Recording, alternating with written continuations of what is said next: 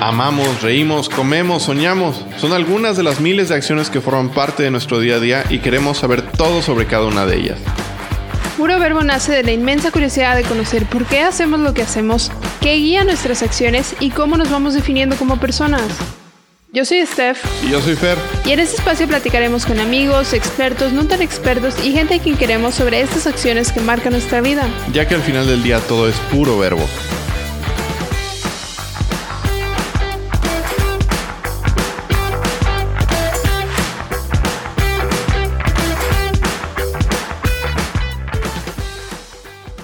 Hola, bienvenidos a otro capítulo de Puro Verbo. Estamos muy contentos de que sigan aquí, que nos estén escuchando. Yo soy Steph. Hola, yo soy Fer.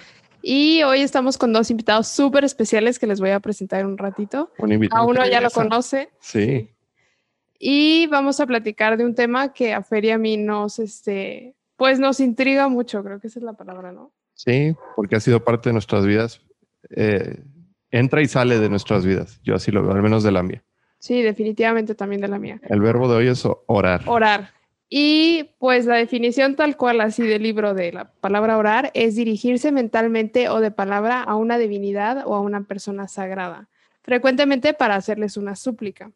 Vamos a platicar más a profundidad sobre esta definición, sobre el verbo y sobre dudas que tenemos Fer y yo. Así es. Y, y pues bueno, sin más preámbulo, les presento a nuestros invitados.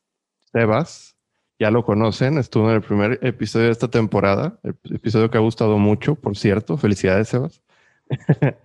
y él es diseñador UX, un gran amigo, viene desde Venezuela, radica aquí en México y él nos presenta y nos, nos hizo el favor de ponernos en contacto con nuestro nuevo invitado. ¿Quién es Steph? Eh, se llama Antonio Belisario, es escritor y coach, estudió temas de psicología y temas relacionados con todo lo espiritual, por eso creemos que es perfecto para este tema. Eh, bueno, tiene una muy, muy amplia carrera, voy a tratar de resumirla y si me falta algo, pues Antonio, tú, tú le haces ahí el favor de completar.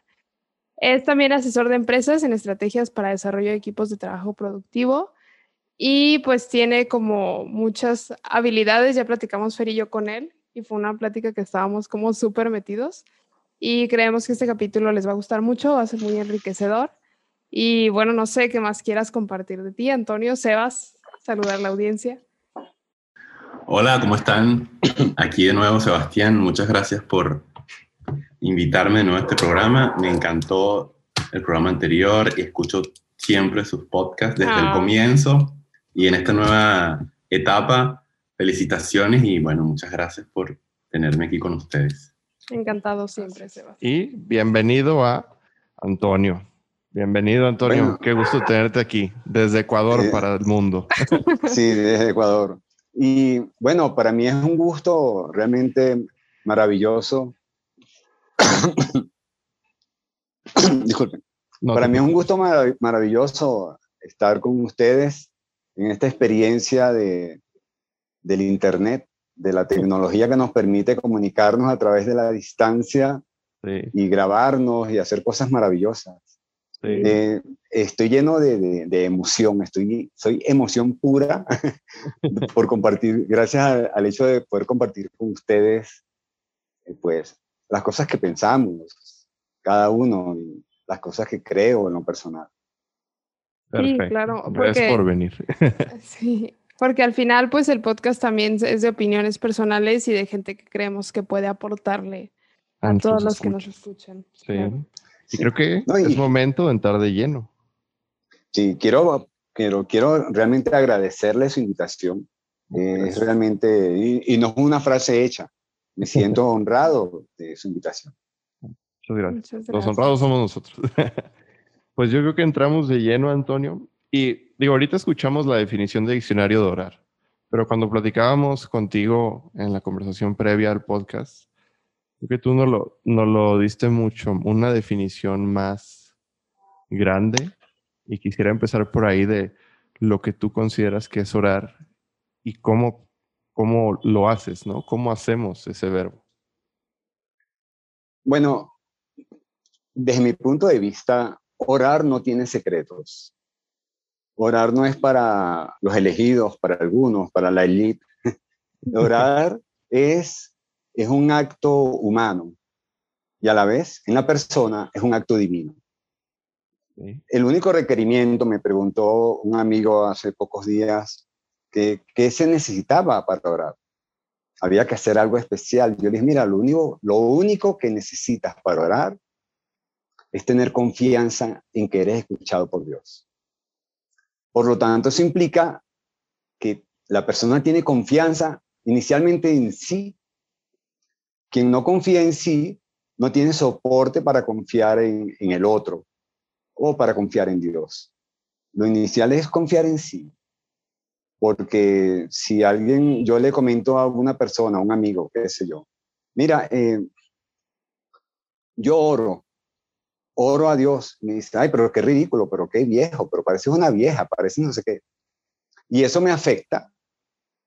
Afecta la confianza en mí, en el ser espiritual que soy. Me descalifica bueno, la persona no tiene el poder de descalificarme ni de afectarme. Soy yo quien, si no estoy bien soportado en una creencia, no importa la religión, no importa la creencia, si no estoy soportado en mi creencia religiosa, espiritual, me va a afectar. También tiene que ver un poco con eso que llaman por allí la autoestima. La, imagen, yo lo llamo la, la percepción funcional de sí. Me afecta el otro. Por lo tanto, si ya eso está resuelto, lo recomendable es que la persona simplemente confíe. Confíe en Dios. Confíe que está siendo escuchado. No sé si te respondo. Sí, no, no, sí, claro. No, de, acuerdo. Y, me da sentido de que si no crees en ti, si no tienes una confianza en, en tu persona, ¿cómo puedes empezar a tener una conversación con algo más, ¿no? A mí me trae más preguntas porque también creer en uno mismo y confiar en uno mismo a veces es súper difícil. Creo que es de las cosas más difíciles porque cuando te, tu autoestima se cae o está por el suelo, levantarla, a menos que seas una persona con mucho ego o cosas así o narcisista, levantarla es muy difícil. Entonces, pues sí conlleva también otra serie de procesos internos que después, o sea, eventualmente son para mejorar, definitivamente, pero sí son muy pesados todo el proceso. Stephanie, con, con tu permiso, eh, ah, inicialmente no es el tema. Yo no manejo el concepto de autoestima en mis charlas. Yo, yo ideé, creé un concepto, un modelo de la realidad con relación a esto que llaman la autoestima. Y lo llamo percepción funcional de sí percepción positiva, percepción bonita, percepción funcional de, sí. Quedándonos en el concepto de autoestima. No tengo autoestima, soy autoestima o no. La autoestima no es algo que tengo. Tengo mis gafas, mis lentes, tengo mi chaqueta, pero la autoestima no es algo que tengo, no es algo que puedo ponerme y quitar. Es algo que soy. Cuando la persona, desde mi visión, por supuesto, cuando la persona no tiene autoestima, no la ha tenido nunca, y su trabajo es entonces desarrollarla, crearla, desarrollarla, sostenerla, ser autoestima. No es que una persona sin autoestima se levanta un día a los 40 años y dice, ay, tengo autoestima, soy autoestima. Eso de la autoestima baja y la autoestima alta, eh, es una cosa ciclotémica, nueva era de, la psicología que, la psicología no ha comprendido realmente. Están, se quedaron pegados allá en la psicología de principios del siglo XX. La autoestima, utilizando el concepto, la autoestima es algo que soy. La persona que es autoestima, no que tiene autoestima. La persona que es autoestima, es autoestima, es autoestima siempre viene Stephanie y me dice, Antonio, ¿y cómo estás? Y digo, ay, maravilloso, devorándome el mundo.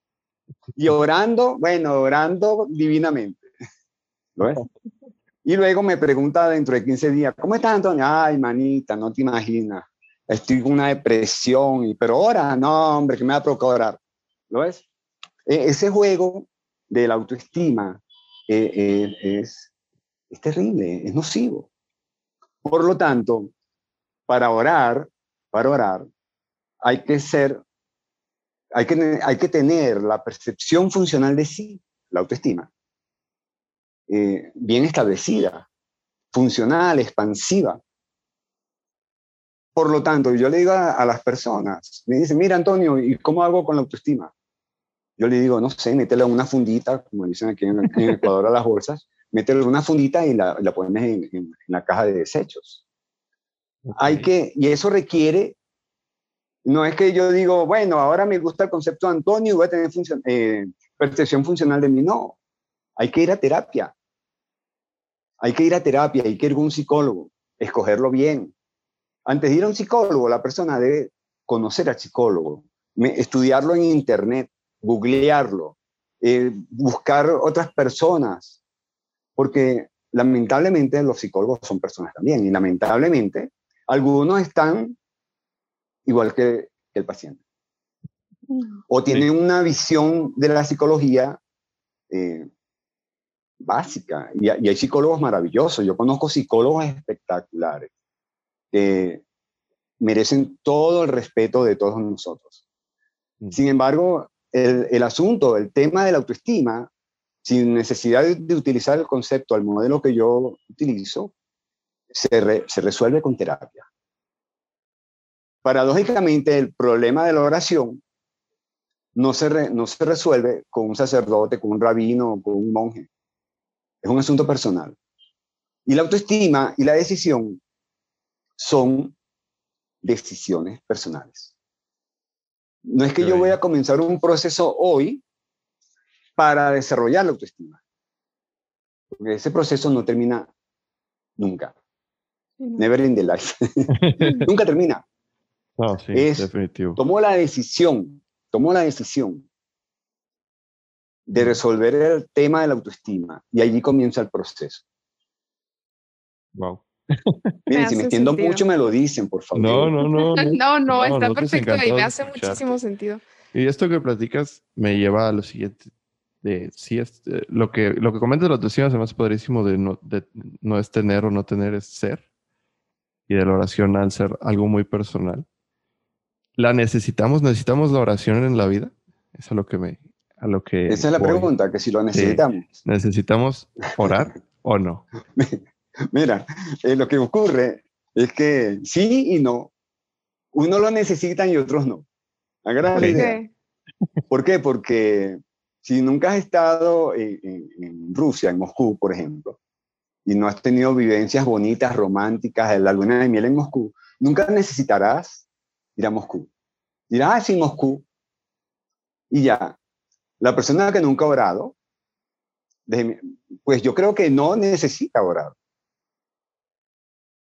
La persona que necesita orar es porque está en un estado de tensión interior tan grande, tan tenso, mejor dicho, que ya no, ya no encuentra soluciones ni económicas, ni psicológicas, ni afectivas, ni nada. Y dice, bueno, la, la esperanza es lo último que se pierde, voy a orar. Y está bien, ora. Eh, este, Stephanie dijo algo hace rato que se, se hacía difícil, se hace difícil este tema de la autoestima. Eh, como cada quien desarrolla un modelo de la realidad, un modelo mental de la realidad. En el mío, en mi modelo mental de la realidad, hay palabras que están excluidas. Una es autoestima, otra es problemas y otra es el concepto de fácil y de difícil. Yo no digo esto es fácil o es difícil, porque cuando digo que algo es fácil, el cerebro se confía. Las redes neuronales dicen, ah, es fácil. Y si digo que es difícil, el cerebro entra, allá afuera dicen conflicto, yo digo tensión, en una gran tensión. Y eso que considero difícil ya me bloquea, sobre todo si no tengo, entre comillas, autoestima. Agarras la idea. Por lo tanto, yo digo, es exigente a lo que es fácil. Digo, es exigente, es poco exigente. Y a lo que las personas dicen es muy difícil, yo digo, es muy exigente. ¿Por qué es difícil? toca el corazón. Mm. Afecta el corazón. Me asusta. Lo difícil me asusta, me, afecta el corazón. Lo exigente afecta el cerebro. ¿Lo ves? pues el cerebro se organiza administrativamente para lo racional, lo intelectual, el discernimiento, qué sé yo, análisis, síntesis, todo eso, y resuelve la situación, no el problema. La oración toca el corazón, pero se produce, la, la raíz de la oración es el corazón. Y su manifestación, su expresión, es el cerebro. Claro, eso no es así, esto es un invento mío, eso no, tú googleas, en, eh, tú googleas eso y no lo vas a encontrar por ningún lado, o a lo mejor sí. Pero en, en el modelo en que yo vivo, eso es lo que sucede, siento profundamente. ahora voy con tu, con tu pregunta, Fernando, disculpa que haya no, no te preocupes. La, la, introducción a la, de la respuesta. Lo que ocurre es que necesito orar. Yo, Antonio, necesito orar. Pero no es una necesidad como necesitar tener hambre o necesitar amor, necesitar tener pareja o necesitar un mejor trabajo. No es esa necesidad. Tampoco es una necesidad metafísica. Como necesidad espiritual, no me ata, no me obliga. Yo oro en las mañanas. Casualmente hoy no oré me desperté, eh, busqué, algunas, cosas en internet que necesitaba para el día, me levanté de mi cama, me lavé los dientes, desayuné y no oré. Fui al, supermercado y camino al supermercado hice una mini oración, un agradecimiento. Es una necesidad para orar, pero cuando es una necesidad compulsiva, cuando hay compulsión en esa necesidad, siempre funciona la oración, por cierto, pero el efecto en la persona no es el mismo, no es de satisfacción, es, de culpa, es que no oré y, Dios me está viendo, qué sé yo, Dios me está viendo, Brahma me está viendo y me va a castigar porque no hice los mantras, qué sé yo. Por lo tanto, lo que hay que hacer es comprender que la oración es la expresión de, del deseo de recibir. El deseo de recibir para mí y para el otro. El otro es desde mi gatita que está aquí al lado mío. El otro es mi vecino. El otro es toda la humanidad. Los árboles, todo, todo, todo es el otro. Cuando oro, en lo egoísta, en lo singular, en lo personal, en lo individual, oro para mí, por mí. Y, eh, pero eso debe, orar es, es una bendición. Imagínate que orar es un don que recibes. Mm. El don de orar. ¿Y quién recibe ese don? Everybody. todo el mundo, todo el mundo. Pero cuando Dime, dime, Fernando. No, es que eso que decías del de, el don de la oración, sí lo, al menos yo me acuerdo de más chico que, que, lo mencionaban en las clases de catequismo, de, de, que hemos recibido todos el don de la oración, justo lo que acabas de comentar. A mí no me lo mencionaban. Eh, bueno, ahí este final, no pero sí me lo llegaron a platicar. Ahora mira, lo que ocurre es que todo don necesariamente lo recibes para compartirlo. No hay un solo don que tú digas, este es para mí solito. Todo don que, que la persona, el don que la persona tiene, algunas personas son tan afortunadas que probablemente reciben 10 dones, por decir algo. Es una manera tonta de decir. Pero cuando identificas el don, e, el, el, deber kantiano, el deber es compartirlo darlo al otro, compartirlo con el otro. Si tu don es recibir mucho dinero, no empieces a regalar dinero a la gente en la calle, pues crea una fundación, eh, qué sé yo, busca la manera de ayudar al otro. Y, y cada don que recibes es para ayudar al otro. no solo para ayudarte. Y a cambio de eso, a cambio de compartir el don de la oración con el otro, no esperes nada. No hay garantía de nada. No, no es que yo hago el don porque Dios me está viendo y dice, ajá, buen muchacho Antonio, está compartiendo su don, le voy a dar más. Porque de repente al Padre Celestial se le puede ocurrir decirle, bueno, le di ese don y lo compartió.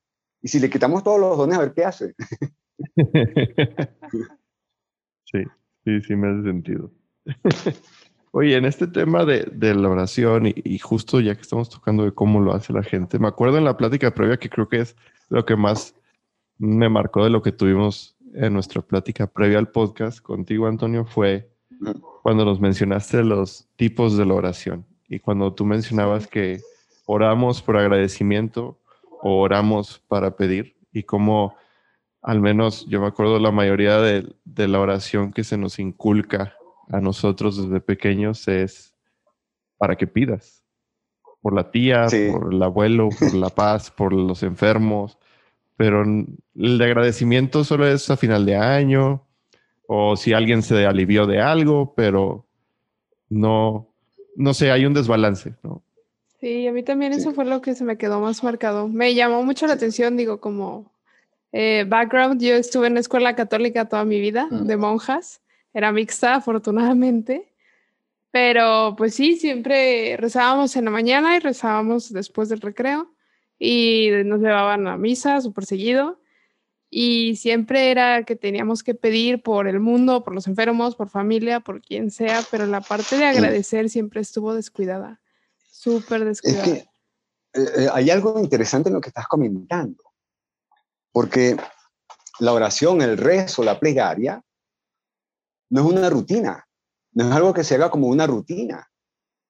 De hecho, yo varias veces al, al mes me la salto y ya, me siento rico. y sé que, mira, eh, la, otra vez no oré en la mañana y venía de regreso a mi casa, venía caminando por un parque muy bonito que hay cerca de aquí.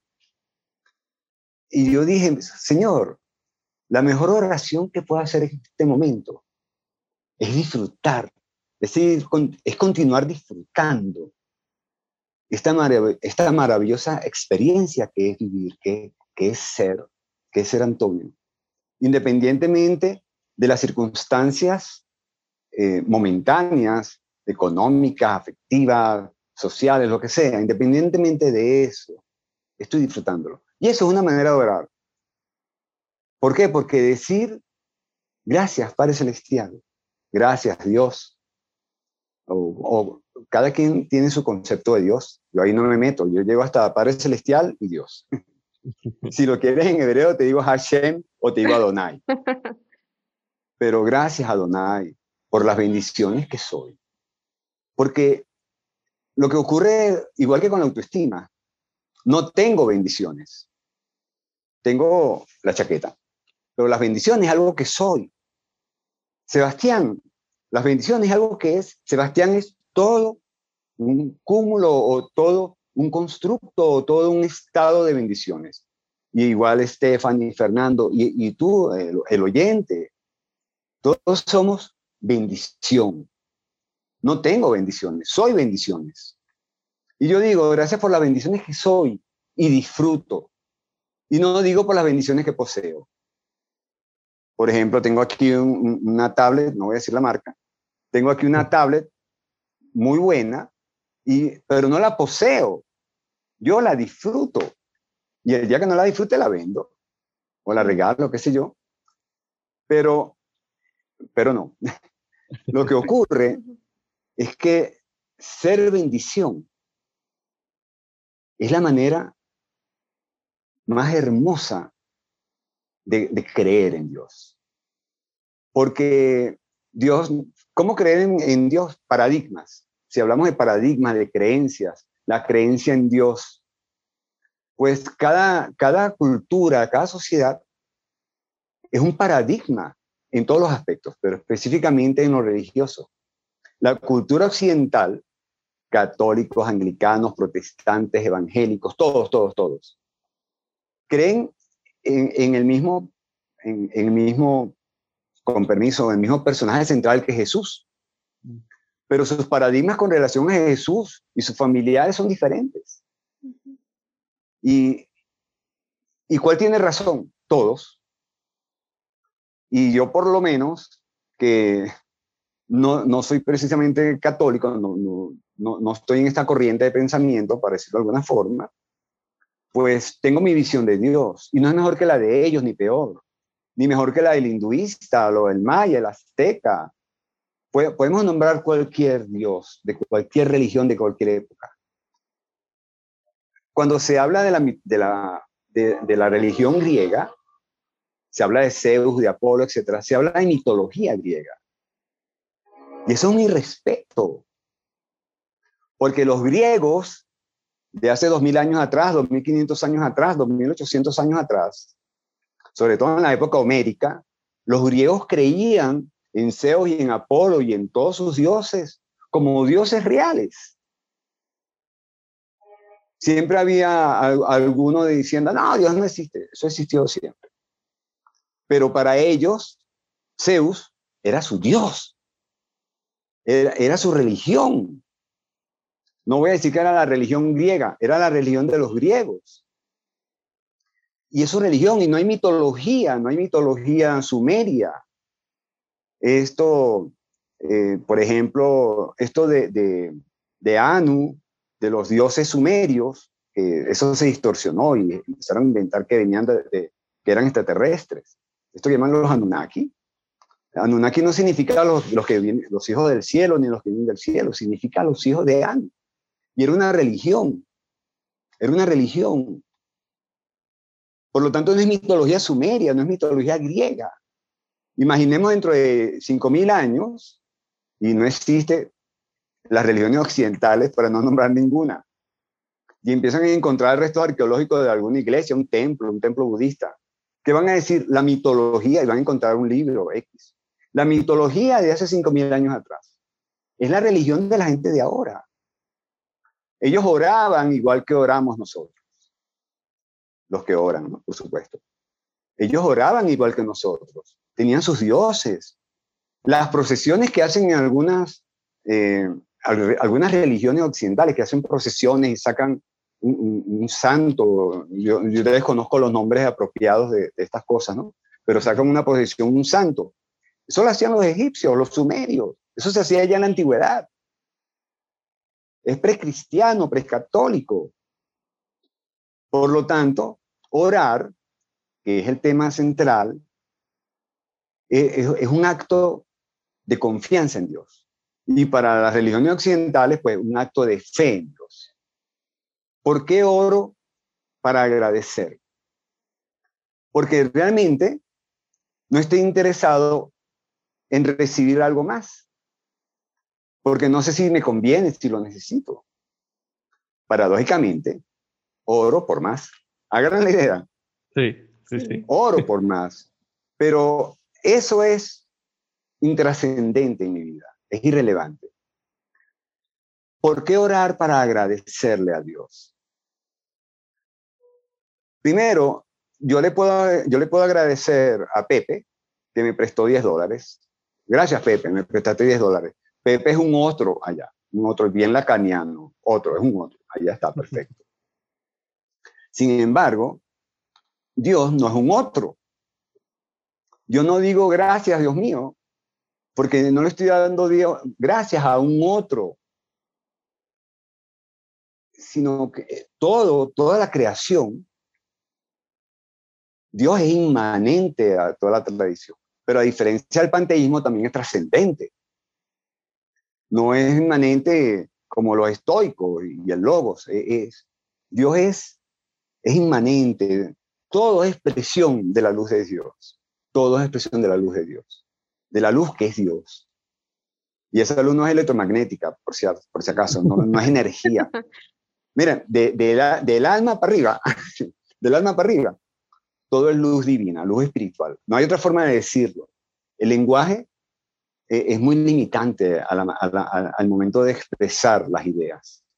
Y, y, de, y de la mente para abajo, la mente, el cerebro, el cuerpo y el universo físico, todo energía. Energía, energía igual a masa por velocidad, todas esas cosas. Todo es energía. La luz del sol es luz electromagnética. La luz de Dios es luz divina, no es electromagnética, no puede ser medida. Cuando oro, esa es la luz que me ilumina. Cuando oro, esa es la luz que me plena, que me sana, que me enriquece, que, me, que entre comillas, me da, mejor, me, da, un mejor trabajo. Bueno, en mi caso yo trabajo por mi cuenta, me consigue mejores clientes, más clientes, qué sé yo, con más dinero. Pero eh, el, agradecimiento es fundamental. Eh, la oración como rutina, en lo personal, no la recomiendo. Ora cuando te apetece. Ora cuando te apetece, no cuando lo necesitas. Cuando lo necesitas, no ores, no oras. Primero, necesito, me acaban, estoy desempleado, me acaban de botar el trabajo hace seis meses. Estoy seis meses sin trabajo, se me están yendo al piso los ahorros. Padre Celestial, lo primero que hago es orar. No. Lo primero que hago es decir cuáles son mis habilidades y destrezas, cuáles son mis fortalezas. ¿Cuáles son mis fortalezas? ¿Qué puedo hacer? Pues yo trabajaba como, como ingeniero mecánico, qué sé yo, pero yo cocino exquisito, riquísimo. Pues yo, yo sé vender, pues yo sé hacer otras cosas, yo pinto. Antes de orar, o, o paralelo a orar, debo encontrar mi solución, la respuesta a mi situación, a mi circunstancia actual. Porque un amigo mío católico dice que a Dios orando y con el mazo dando. y me parece maravilloso. Pues lo que ocurre es que limitarse a orar, desde mi punto de vista, puede funcionar. De repente el dedo de Dios lo toca a uno en la cabeza y dice, amén, ahí tienes. Pero no estoy, en lo personal, yo no voy a decir, no voy a hablar de ustedes, yo no estoy en este mundo para vivir en el mundo espiritual. Yo no estoy en este mundo para utilizar a Dios como una muleta a través de la oración. Yo estoy en este mundo para resolver cada circunstancia, cada circunstancia positiva o negativa, cada circunstancia expansiva o, destructiva. Una enfermedad, la pérdida de, una persona que amo porque se murió, porque me abandonó, o lo que sea. La pérdida de un trabajo, eh, eh, lo que sea, cualquier cosa, un accidente, la pérdida de las piernas, cualquier cosa. Estoy aquí para yo, Antonio, resolver esa circunstancia. Por eso que no las llamo problemas, sino circunstancias, situaciones a resolver. Y cuando ya tengo un plan de acción, entonces digo, bueno, Señor, ya tengo mi plan de acción y ahora oro. Oro o si no encuentro un plan de acción, sí puedo orar. Si no sé qué hacer, puedo orar y decir, Padre Celestial, ilumíname esta loca cabeza que tengo, que está oscura. Ayúdame a encontrar una solución. ¿Qué debo hacer? Allí oro, pero fíjense que no estoy orando para pedir cosas. Mis cosas me las doy yo porque yo soy adulto. soy adulto y productivo, independiente, inteligente. ¿Agarras la idea? Sí. Porque si no, pues estoy siempre en un par de muletas. La oración, dos muletas de oración. Por lo tanto, como adulto, debo enfocarme en resolver mis circunstancias humanas. Y allí, no como muletas, sí me soporto en Dios. No sé si le sirve esto que estoy diciendo. No, sí. sí, conozco gente que probablemente nos escuche y que le va a resonar también. Sí. Toda esta parte, ¿no? Porque sí es muy usada como muleta la oración para. Si te sale más algo, ora. Si te sale, si necesitas algo, ora. Si estás en un momento de crisis, ora.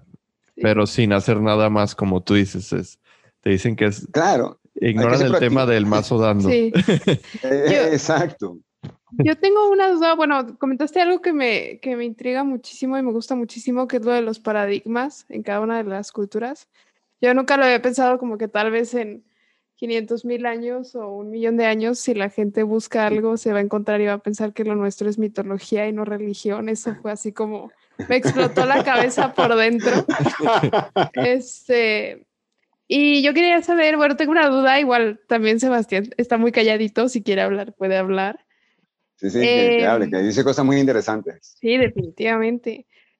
¿Por qué consideras tú, por qué consideran ustedes que los seres humanos necesitamos como todo este sistema de creencias que viene desde la mitología de Zeus y de los egipcios y de los humanos hasta ahorita las religiones que hay?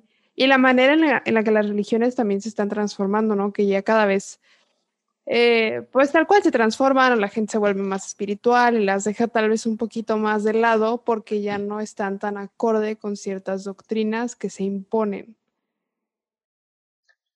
Claro, lo que ocurre es que voy a decir bien, bien, bien, bien breve. Cada persona es un sistema de creencias, es un modelo mental de la realidad. Y son es paradigmas. Cada persona es paradigma. Uno, no tengo creencias, soy creencias. Soy las creencias que me soportan como ser social. Y esos paradigmas, esas creencias, ¿cuándo y cómo las aprendí?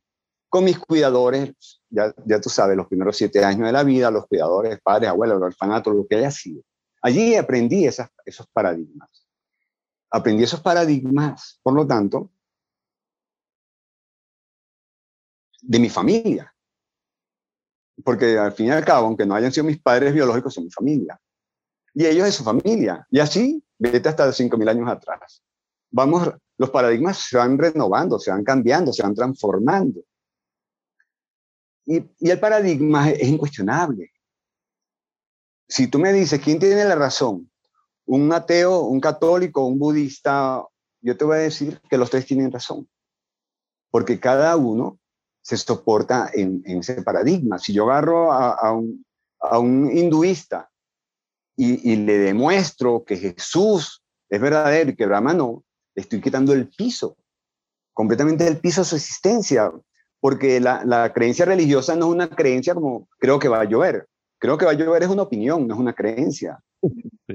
Hay, hay personas que dicen, bueno, yo creo tal cosa y lo que sea perfecto, pero después dicen, bueno, realmente no lo creo, es lo que opino. Toda creencia, todo pensamiento eh, es, una mezcla exquisita de emoción y, y razón, de inteligencia y emoción. Pensamiento y emoción son una sola cosa. Por lo tanto, pensar que creo en Dios es, también es la emoción de creer en Dios. No es, no es una opinión de que va a llover o no. Y esos paradigmas son, tan antiguos como toda la humanidad, toda la humanidad. Pero aquí viene el asunto. Hay personas que creen en, la teoría de la evolución de Darwin. Bueno, tienen su derecho, ellos descienden del mono con Darwin. ¿Lo ves? chévere, descienden del mono y la evolución y, el, y, el, coso ese perdido, el, eslabón perdido y todas esas cosas. No, no hay modo, desde mi punto de vista, no hay modo de que yo descienda del mono. Si desciendo, es de Adán. De Adán y de Java, o Eva, de, Eva, de Adán y Eva, desciendo de ellos. A mí, en lo, en lo inmediato me creó Dios. Yo no voy a decir ustedes porque cada quien tiene sus creencias, yo hablo de las mías, de lo que soy. A mí en lo inmediato me creó Dios y como me creó Dios, soy un ser espiritual. En mi teoría, pues Dios creó el mundo, tal como lo dice el, el, el Génesis. Dios creó el mundo. Punto. No venimos del mono. Ahora, somos seres espirituales. Y como seres espirituales, pues somos mayormente el ser social que soy. Yo soy 20%, es más, es demasiado. Soy 5% ser social, personalidad, inconsciente y todo eso. Y el otro 95% soy un ser espiritual. Eso es lo que soy. Soy un ser espiritual. Y todas las personas, todos, aún los más renuentes, en algún momento de su vida, perciben, percibir no es sentir con los sentidos, tienen la idea, la emoción, el pensamiento, perciben lo divino. Y cuando perciben lo divino, es maravilloso. Y allí nace, pues, la necesidad de, de la religión. No estoy hablando de la organización religiosa, es otra cosa. En cualquier país, en cualquier época, no estoy hablando de religión, eh, estructuras religiosas. Viene la necesidad de la religión, del religare, del de religarme, de reunirme otra vez con Dios. Y una de las formas más eficaces de, de ese religare es la oración. Y y eso que comentó ahora Fernando me pareció maravilloso, porque lo que ocurre es que la oración es hacia el otro siempre.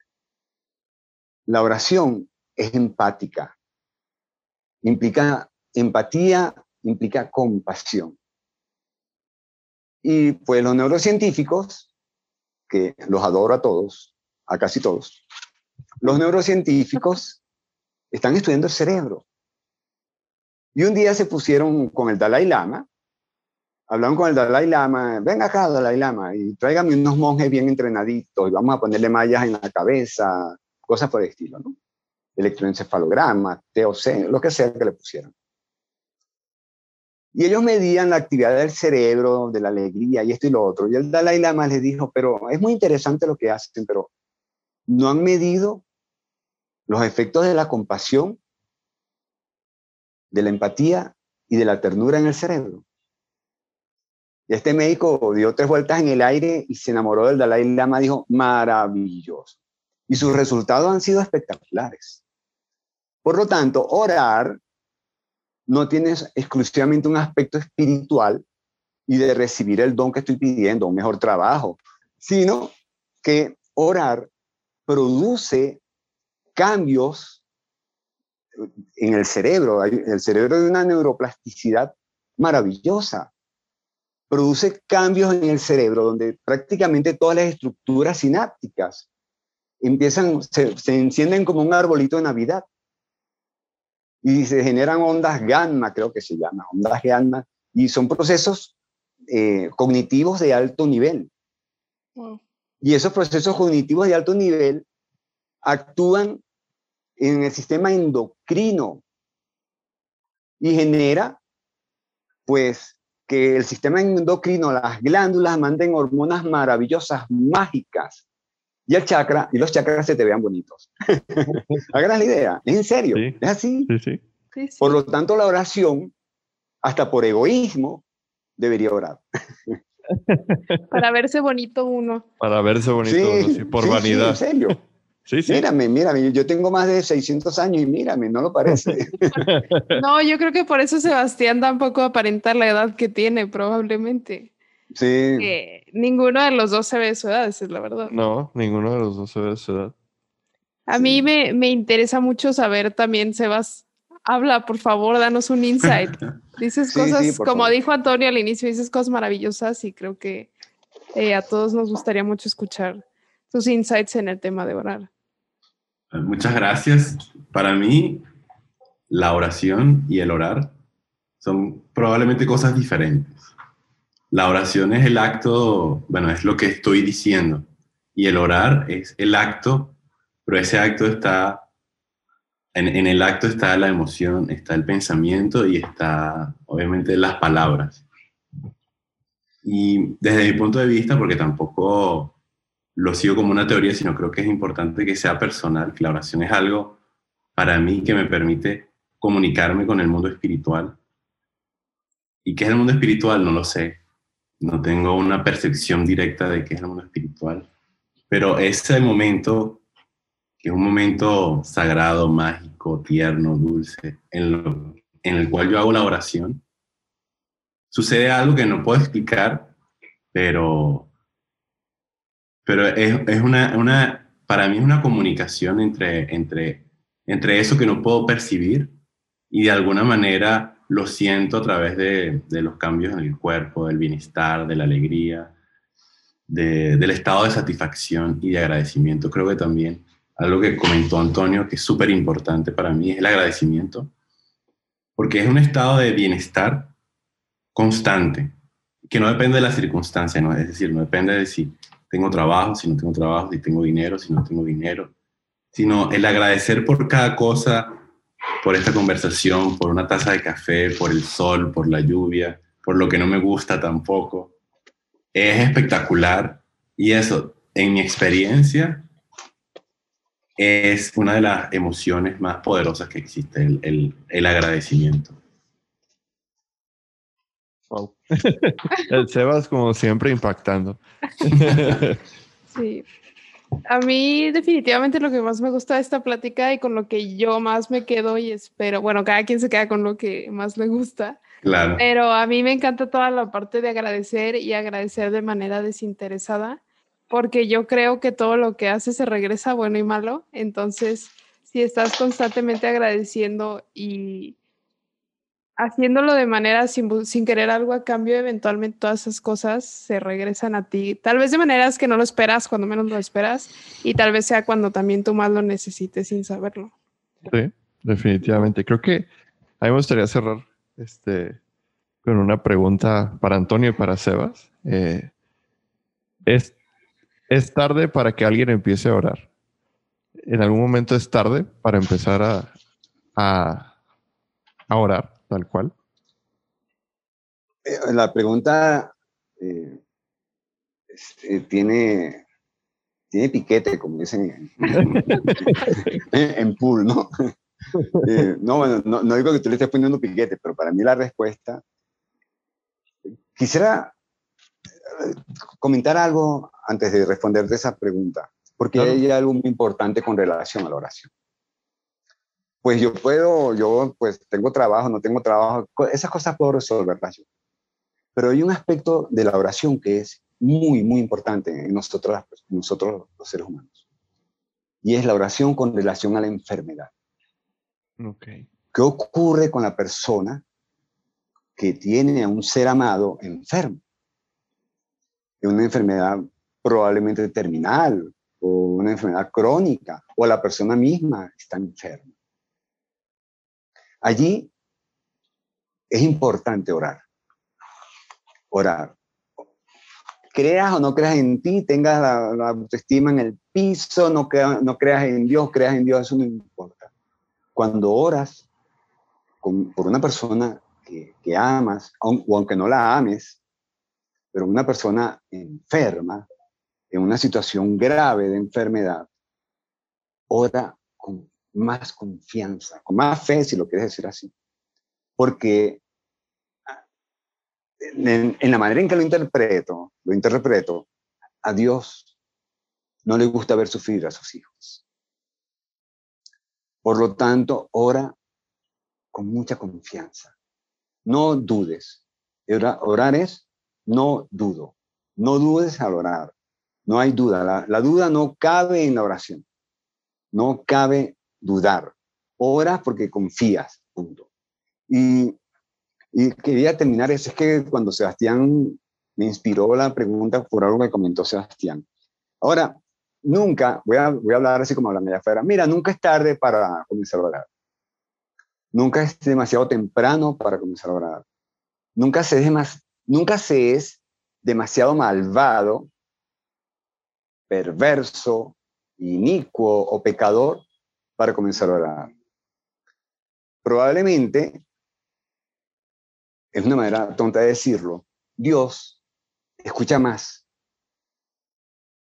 al malvado, al inicuo, al vicioso, que al virtuoso. Porque nos escucha todo igual, pero es una manera de decir. A mí eso me decían en la prepa y en la secundaria y en la primaria. Entonces sí es cierto. nunca es tarde para comenzar a orar. Nunca seas demasiado viejo, eh, rico, feo, pobre, bonito. Yo invito a las personas que, que oren, que oren sin el sentido del ridículo, porque muchas personas no han comenzado a orar a los 40 años por el miedo al ridículo que, ay, pero tú ahora. ay, ahora te, te, metiste, te metiste a Santón. y, y, es terrible. Por, no sientas, no te sientas ridículo o ridícula, la verdad. No sientas que estás haciendo algo tonto, necio, de ignorante o de gente supersticiosa. Para mí orar es un acto maravilloso de confianza en Dios. bonito. Está muy, sí me llegó, la ah. verdad. Está muy bonito, la verdad. Gracias, muchas gracias. O sea, todo me encanta, todo. Haberte conocido fue increíble, la plática está súper a gusto. Sí, a mí me gustaría nada más escuchar la opinión de Sebas a la misma pregunta que le hice a, Antonio. A ver, Sebas. ¿Te la quieres repetir? ¿Te la repito o te acuerdas? no, sí me acuerdo, gracias. Igual, desde mi punto de vista, no existe algo como estar tarde o estar temprano, llegar a la hora correcta. Siempre que exista la necesidad de orar, yo, yo recomiendo que lo, que lo hagan la persona que quiera hacerlo. Entonces, llegar tarde puede ser, por ejemplo, que tenga la necesidad y no lo haga. Por decir un ejemplo, ¿no? Tenga la necesidad de orar, pero de alguna manera por alguna situación o creencia personal mía, eso, por ejemplo, lo que comentaba Antonio ahorita, que se van a burlar porque científico, etcétera, etcétera, ¿no? Si yo, te, si yo tengo la necesidad de orar porque incluso como, como experimento lo pudiera hacer una persona, voy a orar, en comenzar a orar y ver qué pasa. Si, y si existe esa necesidad, hazlo. Evidentemente para mí no existe antes, después, o tarde, o temprano. No, depende de la necesidad y de la intención que tiene la persona en un determinado momento y circunstancia. Wow. Yo estoy fascinada. Y tú también, ya te vi la cara, estás así todo sonriente. No, sí, yo, yo, lo que quiero es agradecerle a Antonio porque de verdad, y a Sebas, pero cuando hemos platicado con ellos, es, da una sensación de paz. Esa es, esa es la verdad. Eso es lo que se transmite, aún a la distancia y a través de, de, de las computadoras y con las cámaras y los micrófonos. Eh, es paz. Y eh, te agradezco, Antonio, te agradezco, Sebas, por eso. Muchas gracias también. Bueno, eh, si, si, hay tiempo para un comentario más. Sí, claro.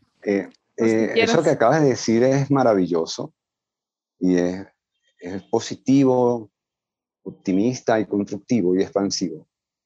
Porque si entre comillas, esta reunión con nosotros, con Sebastián, te llenó de paz, por ejemplo, significa que eres paz interiormente, que eres paz. no hay manera de transferir la paz de una mente, de un corazón al otro. Eres paz. Si la persona no es paz, interiormente. No es que no tiene paz, ojo, si no es paz, fíjense cómo el verbo ser es maravilloso acá, siempre. Si no es paz, pues puede encontrarse con el Dalai Lama en persona y se va a sentir angustiado, se va a sentir intolerante, violento, o lo que sea. Por lo tanto, eh, Fernando, eres paz. Muchas gracias. está, padre. Y sí, creo que también parte de lo que me deja toda esta conversación es dejar un poco el lado del tener y más el ser. Sí, a mí también. Me quedó muy grabado que no tienes autoestima, eres autoestima. Y no tienes paz, eres paz. Sí, de verdad. La conversación a mí me ha enriquecido mucho. Sí, a mí también. Y espero a quien nos escucha también. sí, espero que sí, esperamos. No, continúa, perdón. No, solo comentar que e, es importante lo del ser, ¿no? Soy esto, soy lo otro, etcétera. Y, y hasta lo del tener está de más. Yo digo disfrutar. o sea, yo disfruto de, de mi ropa, disfruto todo lo que tengo, entre comillas, pero no lo tengo, lo disfruto. Hagan la idea. Son mis posiciones legales, pero hasta allí. Pero ni las tengo ni las poseo. Eh, no están garantizadas. Sí, no. eh, pueden estar hasta, hasta dentro de un minuto o estar para toda la vida. Pero eh, lo, lo, que me relaciona con el objeto es el disfrute de ese objeto. Si no me lo disfruto, no me relaciono con ese objeto. Si mi computadora me produce disfruto porque estoy editando, estoy haciendo esto y lo otro, qué bueno. Pero si ya me empieza a generar angustia, tengo que cambiarla. Entonces es el disfrute. La relación con el objeto no está en, el verbo tener o poseer, etc. Es en el verbo disfrutar. Ustedes que les gusta que el programa los verbos. los verbos. Bueno, tienes el verbo disfrutar. Podemos usarlo en un próximo episodio. Sí, un futuro episodio, el verbo de disfrutar, la acción de disfrutar, sí. Sí. Y probablemente los vamos a tener nuevamente en el, en el podcast. Se va a hacer la segunda vez, te ah. digo. Son maravillosos. Antonio tendrá su segunda, tercera vez también. Maravilloso. Si, si, sus oyentes no se aburren. Estoy seguro que no. No, no. Todo, todo ha ido bien. Todas las recomendaciones han sido perfectas. Muchas gracias a toda la gente que nos escucha porque creo que son increíbles. Creo, espero que les estemos aportando algo de valor y que los ayude en algún aspecto. sí, amén. Y agradecerles de nuevo a nuestros invitados. Antonio, muchísimas gracias por estar aquí. Dile a nuestro público dónde te pueden encontrar en redes sociales, tu canal de YouTube, tu libro eh, más nuevo. ah, eh, mi libro más nuevo se llama Lo real y lo ilusorio. está en Amazon, en Amazon Libros, amazon.com.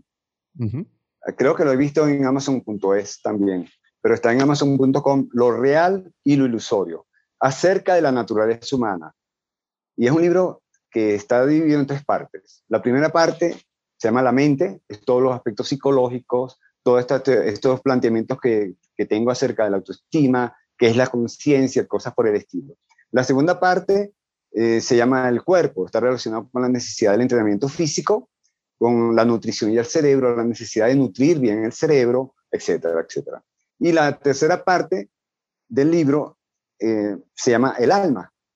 Y allí habla acerca de qué es el karma desde el punto de vista hinduista y budista, que es, eh, ¿existe Dios o no existe Dios? Cosas por el estilo. Ah, hay un capítulo acerca de la oración, por cierto, y hablo, bueno, esas son las tres partes del libro. Y mi canal se llama Mente Expansiva. Tanto en YouTube como en Facebook tengo Mente Expansiva. Y es un canal que está orientado a la salud mental y física. En este canal vas a encontrar entrenamiento físico. Soy personal trainer, soy entrenador funcional certificado. y, y, vas a encontrar también, eh, pues, vas a encontrar mis videos en los cuales hablo acerca qué son los paradigmas, cuál es el sentido de la vida, eh, cosas por el estilo. Estoy subiendo, ya tengo cuatro. Hay un video muy importante que les recomiendo, por favor. Se llama Los vegetales. Es sobre nutrición. En este momento en el cual hay una situación de salud a nivel mundial, es importante ver este video. Hay muchos también de otros canales maravillosos, muy buenos. Pero les recomiendo que vean este video, se preparen sus jugos vegetales, sus salsas vegetales para que fortalezcan el sistema inmune y, prevengan la caída en, estos virus raros que hay por allí. Sí, claro. Perfecto. Muchas gracias a ustedes por la oportunidad de, hablar de mi libro y, del canal de YouTube. Pues, bienvenido aquí, este es tu espacio. Sí, claro. Sebas, este, bueno, está súper etiquetado en puro verbo, pero si quieres compartirles dónde más te podemos encontrar. Bueno, muchas gracias primero por la invitación, por el espacio y creo que es importante discutir sobre estos temas y abrir estos espacios porque hay mucha gente que los necesita y probablemente mucha gente le ayude, le despierte algún interés específico sobre estos temas y puedan desarrollarlo más adelante. Y en ese sentido, el trabajo que ustedes están haciendo es espectacular, de divulgar este tipo de conocimientos a todo el mundo. Y ahorita, bueno, puede estar en Rusia, en España, en Nueva York, y pueden escuchar su contenido. Eso es, espectacular. Mm, la pregunta que me comentabas era... que está súper etiquetado en todas nuestras redes y ya la gente te conoce un poquito más, pero que donde más te pueden localizar en caso de que quieran hablar contigo sobre la oración o sobre los sueños o sobre ah, diseño inclusive, ¿no? Sobre UX que haces. a lo mejor no saben, pero yo soy diseñador de experiencia de usuario mi Instagram es ux.design y un 2. Y esa es la, y tengo un Twitter que se llama Sebastián Visual. Si quieren contactarme por ahí o mandarme mensajitos por ahí, estoy abierto. Claro que sí. Perfecto. Nosotros les dejaremos en nuestras redes y en las publicaciones relacionadas a este capítulo, todas las redes y las ligas a los, al canal de Antonio, a las redes sociales de Sebastián para que puedan checarlos y también el link para el libro de, de Antonio para que vayan a Amazon a, a comprarlos si les, si les late. De nuevo, muchísimas gracias a los dos. Esperemos a ustedes les haya gustado estar aquí también, tanto como a nosotros tenerlos. Y pues, gracias a todos. Gracias. Hasta luego. Muy bien. Gracias. Muchas gracias.